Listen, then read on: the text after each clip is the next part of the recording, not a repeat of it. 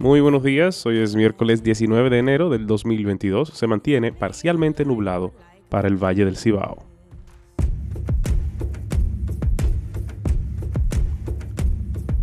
Los funcionarios locales en Nueva Jersey se pronuncian en contra de una propuesta para construir un restaurante Chick-fil-A en Garden State Parkway, alegando que las opiniones del director ejecutivo de Chick-fil-A sobre los problemas LGBT hacen que no valga la pena colocarlo a lo largo de una carretera financiada por los contribuyentes.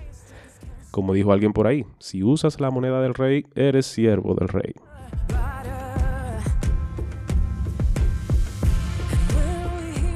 Dos buques de la Marina de Nueva Zelanda llegarán a Tonga el viernes con suministros de agua críticos para la nación insular del Pacífico que se tambalea por una erupción volcánica y un tsunami y está en gran parte aislada del mundo exterior.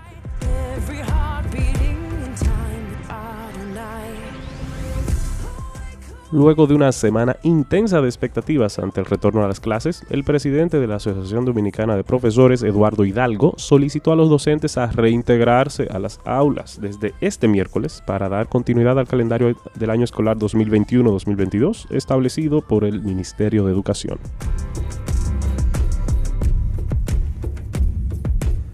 Corazán rehabilita tanque de agua en Tamboril. Con una inversión superior a los 48 millones de pesos, la Corporación del Acueducto y Alcantarillado de Santiago dejó iniciados los trabajos de rehabilitación del tanque de almacenamiento de agua potable, así como la construcción y mejora de las líneas de aguas residuales.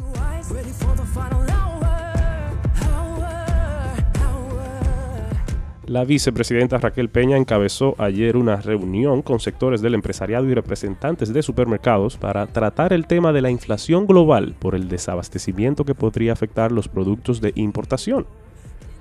Señores, las medidas para mitigar la inflación del 2022 se debieron tomar en el 2019 y es responsabilidad del gobierno, pero no del gobierno civil, sino de la esfera del gobierno familiar.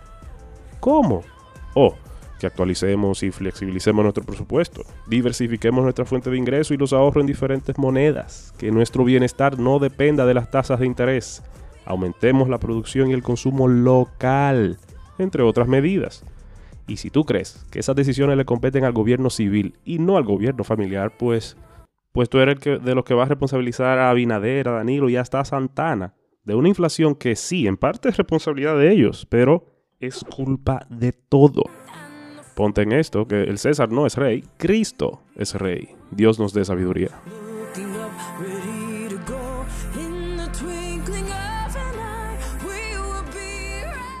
Ayer no ganaron las Águilas, tampoco ganó el Licey, se empató la serie final.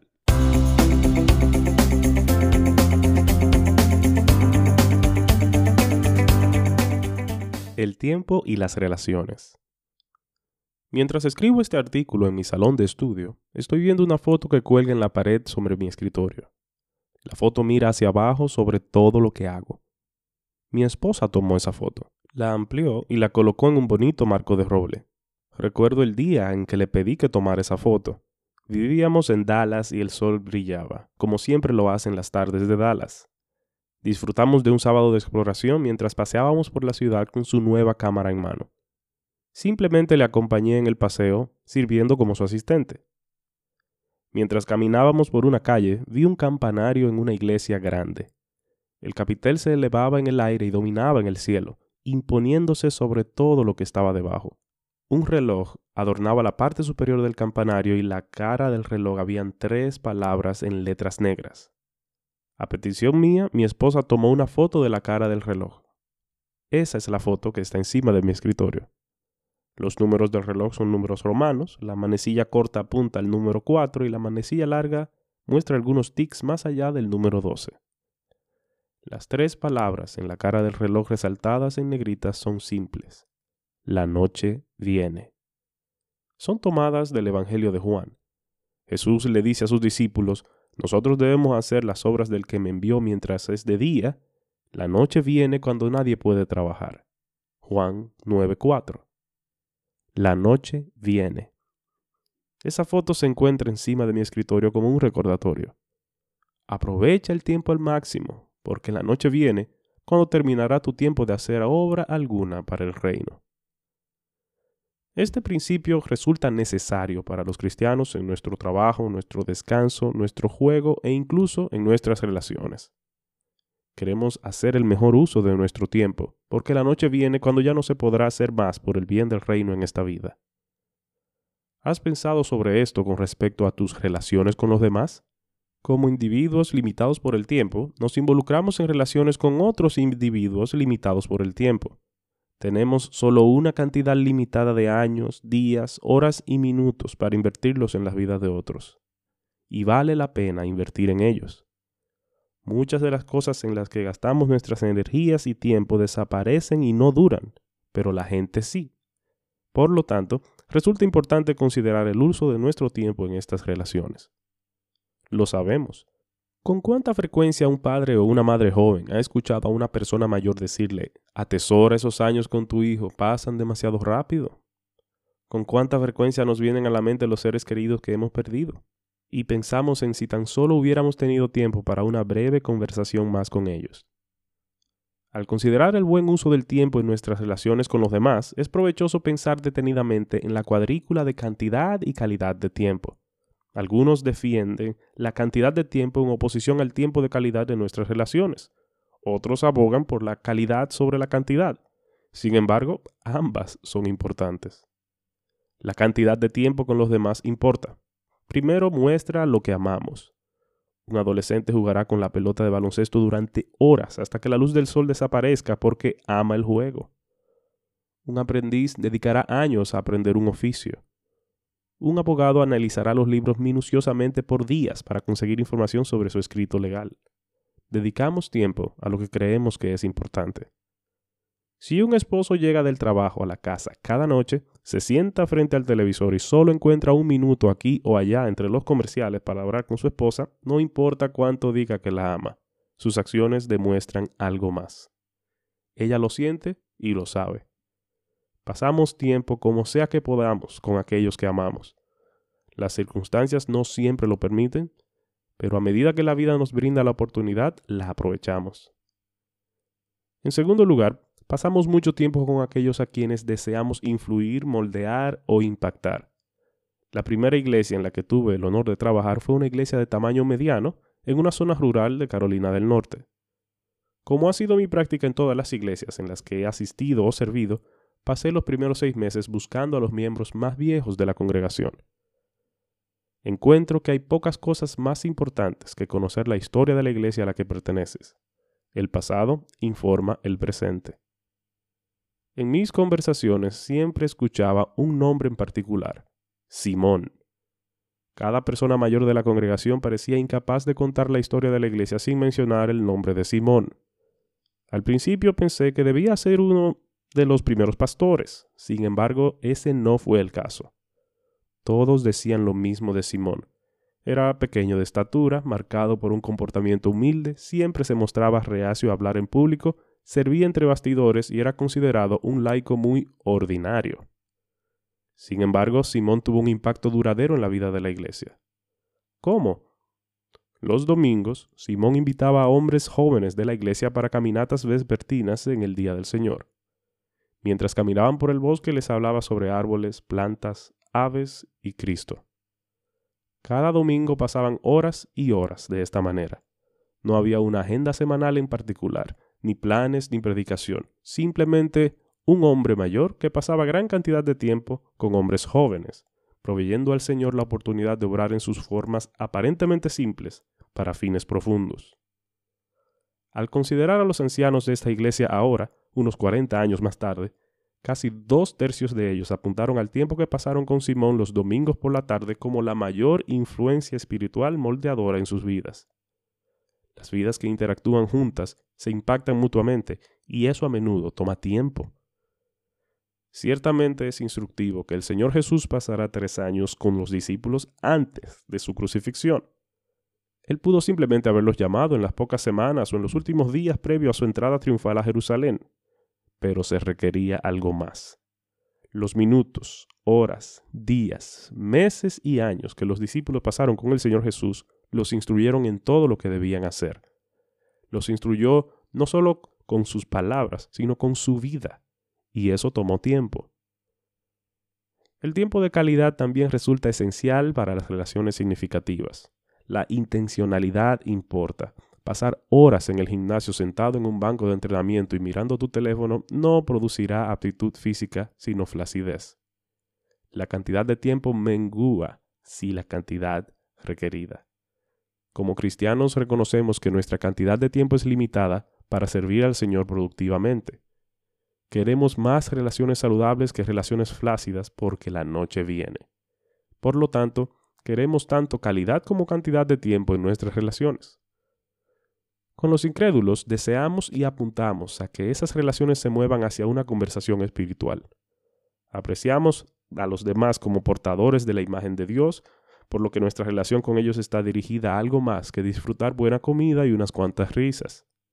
Buscar y aprovechar oportunidades para su bien eterno da forma a nuestras interacciones. Y francamente no sabemos si tenemos un mañana y ellos mucho menos. Por lo tanto, buscamos ser intencionales en comunicarles la belleza y la gloria del Evangelio y la oferta gratuita de salvación. Con nuestros hermanos y hermanas en Cristo, deseamos que el Señor nos use para animarlos a crecer a imagen de Cristo, aun cuando creemos que ellos están en nuestras vidas para moldearnos a nosotros a imagen de Cristo. Por lo tanto, las conversaciones no pueden quedarse siempre en un nivel superficial. Queremos poner nuestras mentes juntas en las cosas celestiales.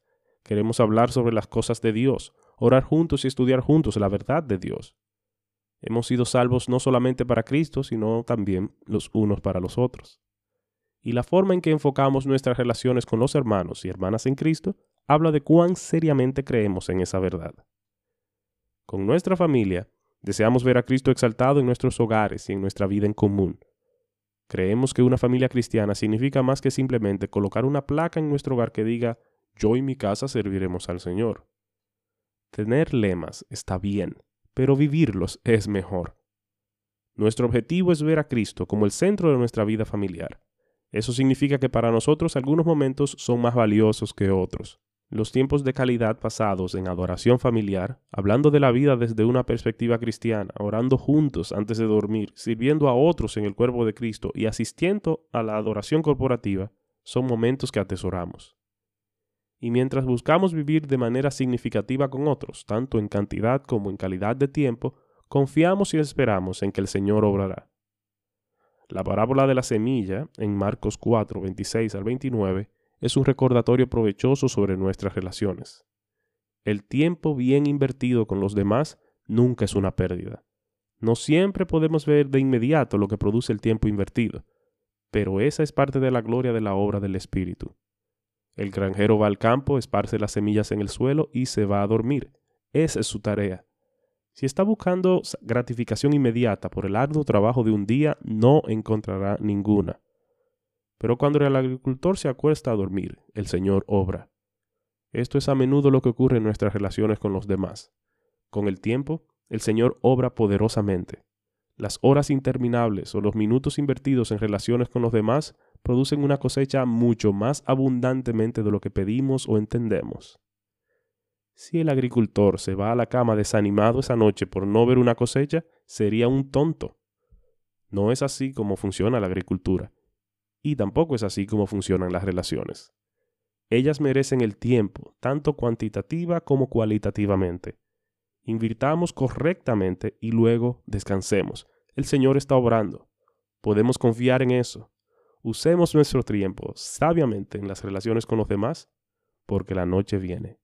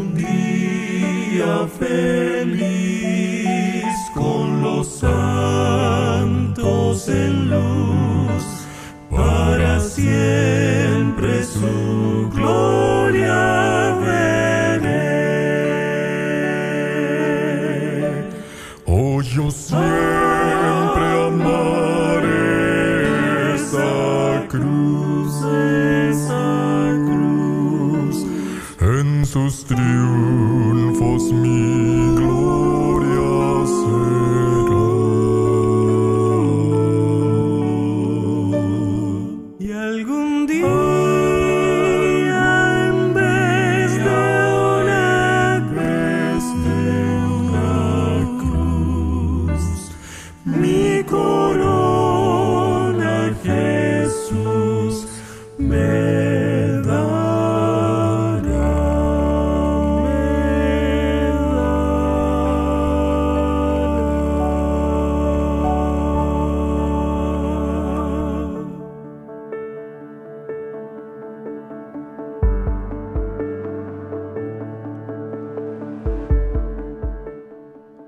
Ven Espíritu Divino, danos tu precioso don.